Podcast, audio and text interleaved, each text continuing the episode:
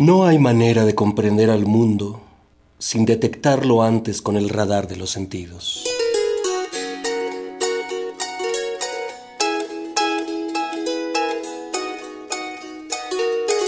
De Cocina y otras maravillas, una producción radiofónica sobre los textos de María Luisa Vargas San José.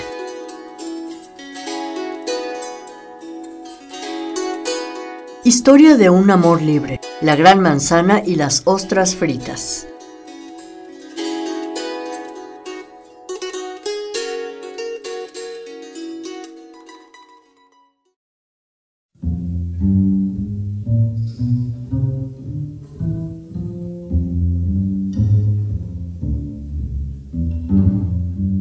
Antes de que el crisol multicultural aportara la pizza, los hot dogs, los pretzels, los bagels, el pastrami y el cheesecake, ha sido un bivalvo el amor gastronómico por excelencia para el Nueva York profundo y genuino.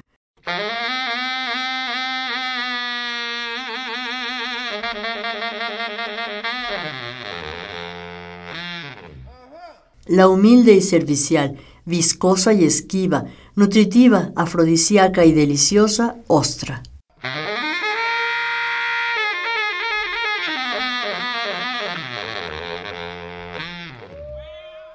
Ostras fritas, pastel de ostras, ostras a la holandesa, ostras pompadour, ostras a la poulette, ostras al horno, en tostadas, crudas, con salsa de vino blanco, en cóctel, con tocino, con leche, en vinagre, ostras hasta en la sopa y de todos los colores, tamaños y sabores entraron en los menús neoyorquinos desde el siglo XVIII y XIX y siguen presentes en las cartas de los restaurantes y bares de ostras de la gran ciudad según se descubre en el proyecto de investigación que lleva a cabo la Biblioteca Pública de Nueva York sobre los menús saboreados en la Gran Manzana a lo largo de los últimos dos siglos y medio.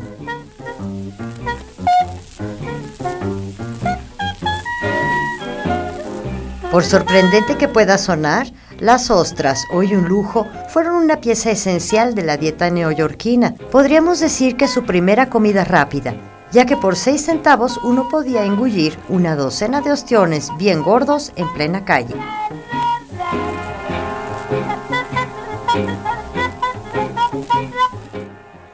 Por ahí de 1609, cuando Henry Hudson navegaba por primera vez el río que algún día llevaría su nombre, el pueblo Lenape o Leni Lenape, una de las 564 naciones indígenas que habitaron las tierras del norte de América, mucho antes de que los holandeses llegaran en el siglo XVII a comprarles la isla por 60 florines y fundar ahí Nueva Ámsterdam, ya llevaban años consumiendo alegremente el gelatinoso marisco. En aquel entonces no solo eran abundantes, sino mucho más grandes que los actuales. Llegaban a medir hasta 30 centímetros. La historia de las ostras en Nueva York es la historia de la ciudad en sí misma. Su abundancia, su fortaleza, su excitación, su avaricia y su forma de pensar, su ceguera y hasta su suciedad. Así la describe el escritor Mark Kurlansky en su libro The Big Oyster, donde relata cómo, aunque se estima que en su apogeo la bahía de Nueva York contenía casi 90.000 hectáreas de arrecife de ostras, albergando más o menos la mitad de las ostras de todo el mundo según algunos biólogos, su elevado consumo y la polución destruyeron aquel ecosistema.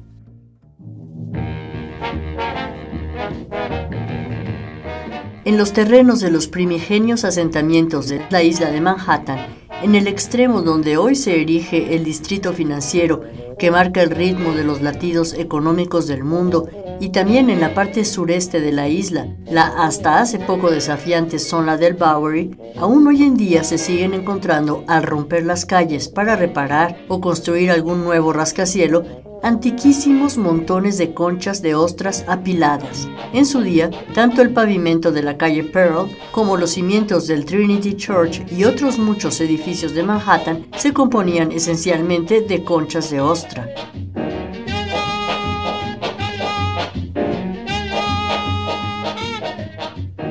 Las ostras eran tan abundantes en las aguas circundantes que los colonizadores holandeses llamaron a las tres islas del puerto de Nueva York islas de ostras, Oyster Island, la isla Ellie, la isla de la Libertad y la isla de Manhattan, que efectivamente, antes de recibir el sobrenombre de la Gran Manzana, fue conocida como la Gran Ostra.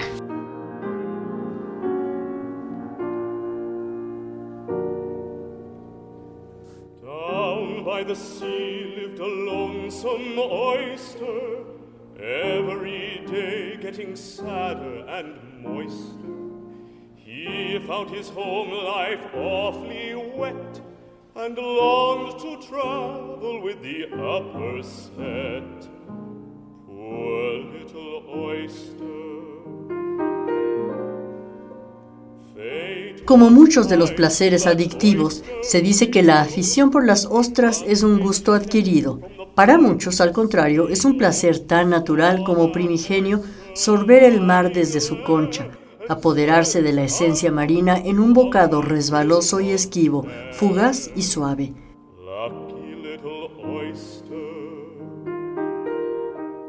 Un bocadito que solo pide otro bocadito más y luego otro y otro una docena de ostiones no es nada.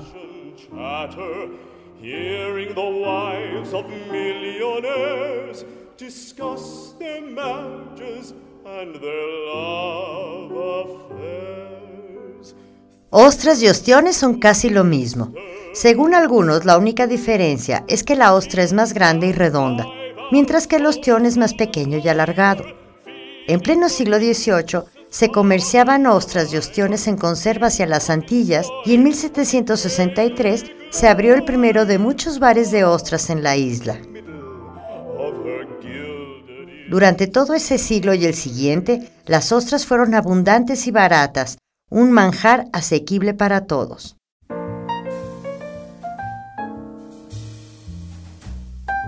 Recién sacadas del mar se vendían frescas en las calles y eran guisadas de mil maneras en los sucios sótanos de la Broad Street.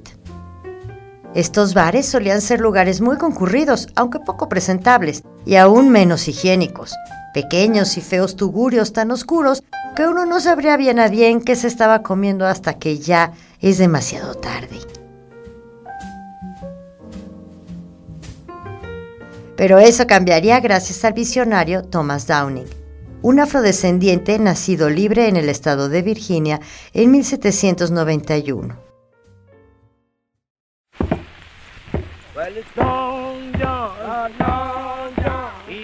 La historia de Thomas Downing, el rey de las ostras, comienza en los primeros años del siglo XIX, en los que siendo todavía un niño, sacaba las ostras del mar de la costa de Virginia. Downing nació libre gracias a la expansión de la religión metodista por la región, pues...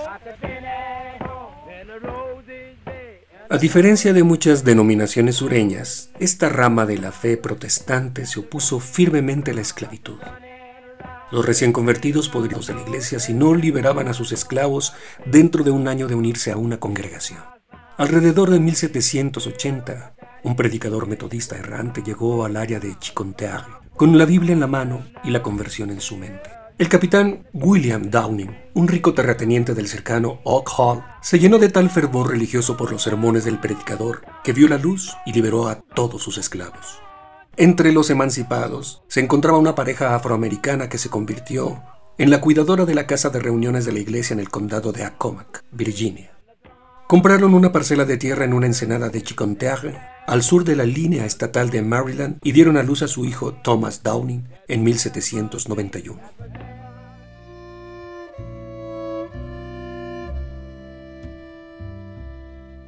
El joven Thomas creció libre entre las marismas y calas costeras de la bahía de Chesapeake. La costa fue su patio de recreo y su salón de clases. Aprendió a pescar en las aguas, a manejar un bote, a cavar en busca de almejas, a atrapar las tortugas de agua y lo más importante para la historia, aprendió a cosechar ostras. Pero Thomas quería mucho más de la vida y estaba dispuesto a sacárselo, así que a los 21 años dejó su casa y se estableció en Filadelfia. Se casó, tuvo hijos y pasó años trabajando en un bar de ostras Mientras tanto, un importante movimiento abolicionista crecía en Manhattan y Brooklyn. Para 1837 la esclavitud fue suprimida y durante esa década la ciudad se convirtió en centro de activismo abolicionista del norte, ayudando al Comité de los Trece, una organización que trabajaba para proteger a las personas libres de ser secuestradas y vendidas al sur.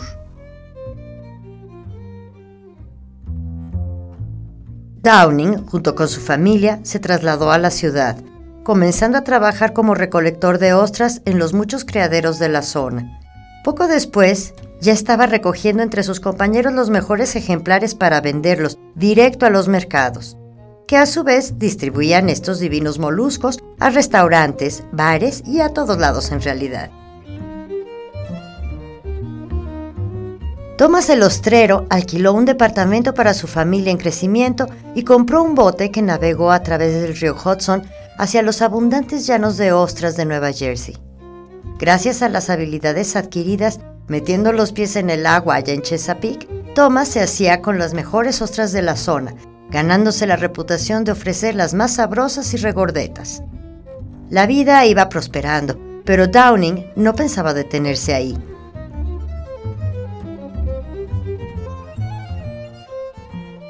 En 1825 estableció su pequeño restaurante en Nueva York, en el sótano del número 5 de Broad Street. Ahí preparaba las ostras que pescaba en la bahía de Nueva York y las servía al vapor o en sopa, fritas, estofadas o crudas. En su menú se incluía hasta un pavo relleno de ostras.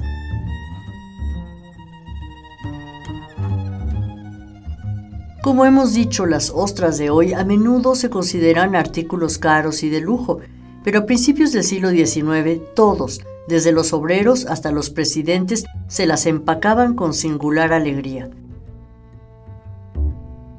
Decidido a cambiar la imagen del bar de ostras oscuro y maloliente, en donde los señores de la clase alta jamás se atreverían a llevar a sus finísimas esposas a comer esos pequeños placeres culposos y afrodisíacos, Downing imaginó un estilo único de bodega de ostras que cultivó una élite de seguidores.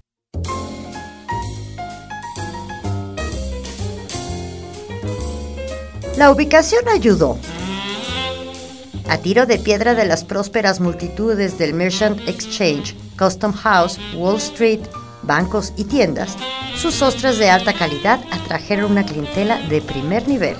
Para satisfacer sus paladares exigentes y para crear un ambiente de buena reputación, engalanó su bodega de ostras con una decoración elegante que incluía pasillos con espejos, candelabros pulidos, alfombras y cortinas suntuosas. Un lugar amplio, iluminado y bonito, en donde las mujeres de clase alta podían cenar cómodamente con sus maridos. Con candelabros de cristal brillando en el techo y alfombras lujosas colocadas bajo sus pies, la élite de la ciudad se sintió como en casa en el exclusivo bar de ostras ubicado en el centro de la ciudad de Nueva York. Todas las noches, el lugar estaba lleno de dignatarios, industriales, comerciantes, banqueros, políticos y mujeres de la alta sociedad bebiendo champán y mordisqueando las mejores ostras de la región.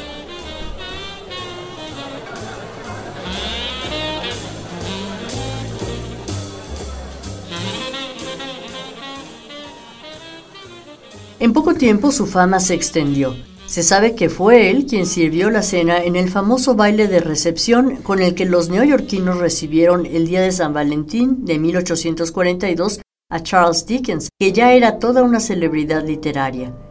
Con más de 3.000 asistentes, Downing presentó 50.000 ostras, 40 jamones, 76 lenguas, 50 rondas de ternera, 50 pavos en gelatina, 25 patos, 2.000 chuletas de cordero y más.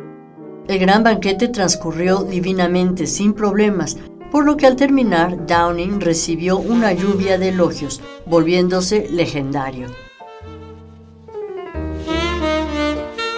Simple y sencillamente, Downing's Oyster Bar fue el lugar para ver y ser visto durante las décadas de 1830 a 1860, antes de la Guerra Civil.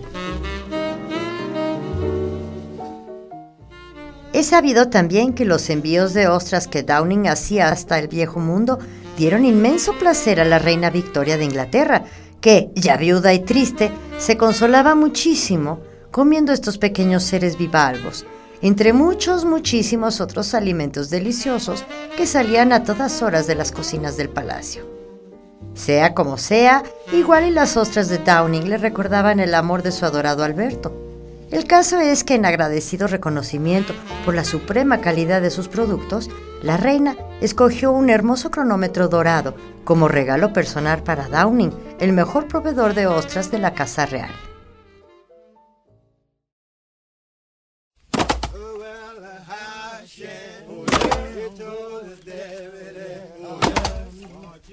A pesar de vivir en medio del glamour y los lujos de la vida chic, Thomas Downing nunca olvidó de dónde venía.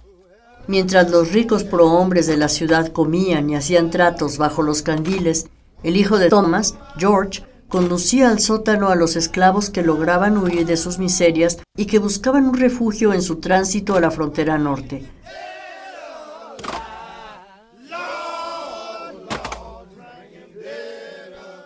Allí estaban a salvo de los Blackbirders o cazarrecompensas que deambulaban por las calles en busca de fugitivos.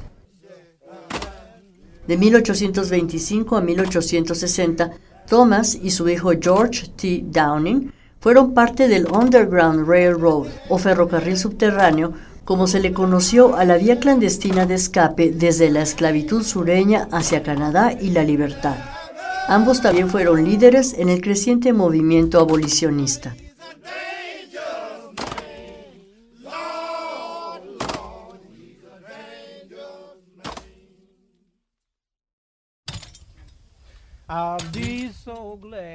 En 1836, Thomas ayudó a fundar la All Black United Anti-Slavery Society de la ciudad de Nueva York. Al año siguiente, comenzó a solicitar al Estado de Nueva York la igualdad de sufragio para los hombres afrodescendientes. Llevó una petición tras otra a Albany. Si una petición fracasa, se presentará otra, dijo. Cuando ni una sola escuela secundaria en la ciudad aceptaba estudiantes afroamericanos, ayudó a fundar las primeras escuelas que los aceptarían. Según su hijo, Thomas Downing era un hombre extremadamente activo que no sabía cansarse. Dadas todas estas buenas venturas y provechos, al final de su vida, el día en el que falleció en 1866, la Cámara de Comercio de la ciudad de Nueva York cerró sus oficinas por un día para honrar a este rey, hijo de esclavos y estimado hombre de negocios.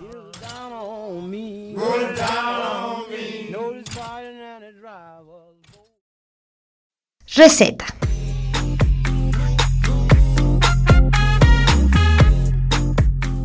Hoy vamos a intentar evocar el espíritu libre y libertario, apasionado, emprendedor y cosmopolita de los neoyorquinos, con una receta inspirada en la mítica barra de ostras del afrodescendiente Thomas Downing, reconstruida por el chef Albert Lucas, quien está al frente del café Sweet Home o Dulce Hogar del Museo Nacional de Historia y Cultura Afroamericana.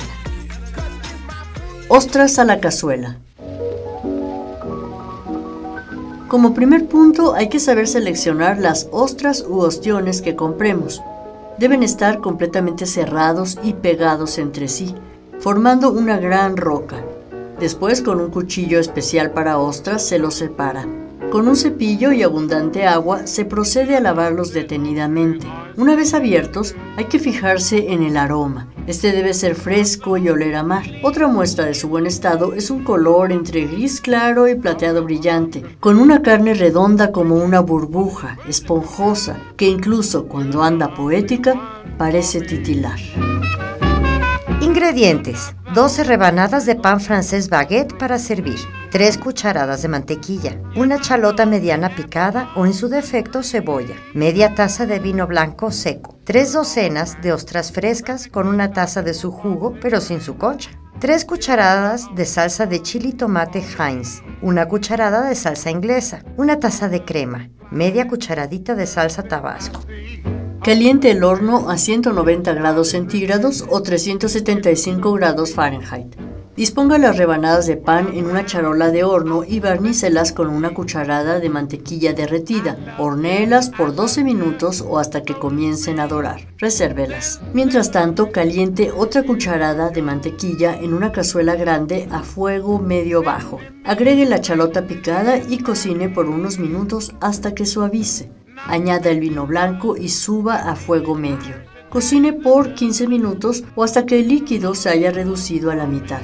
Agregue el jugo de las ostras y cocine hasta que los bordes de la mezcla comiencen a burbujear. Añade entonces la salsa Heinz de chili tomate, la salsa inglesa y la crema. Mezcle bien y cocine por dos minutos.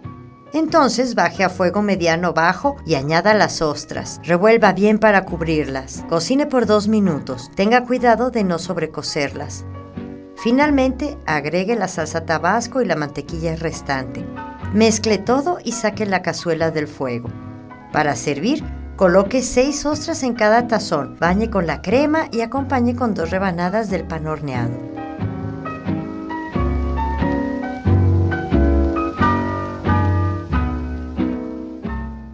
La historia de las ostras curiosas. Película de Walt Disney.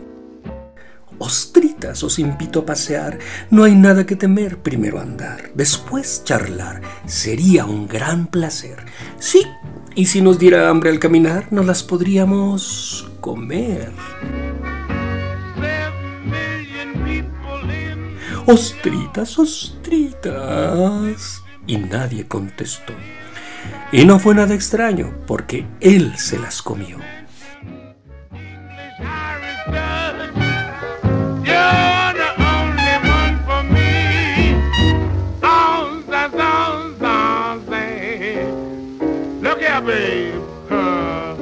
you're not the only oyster in the stew. Look out now.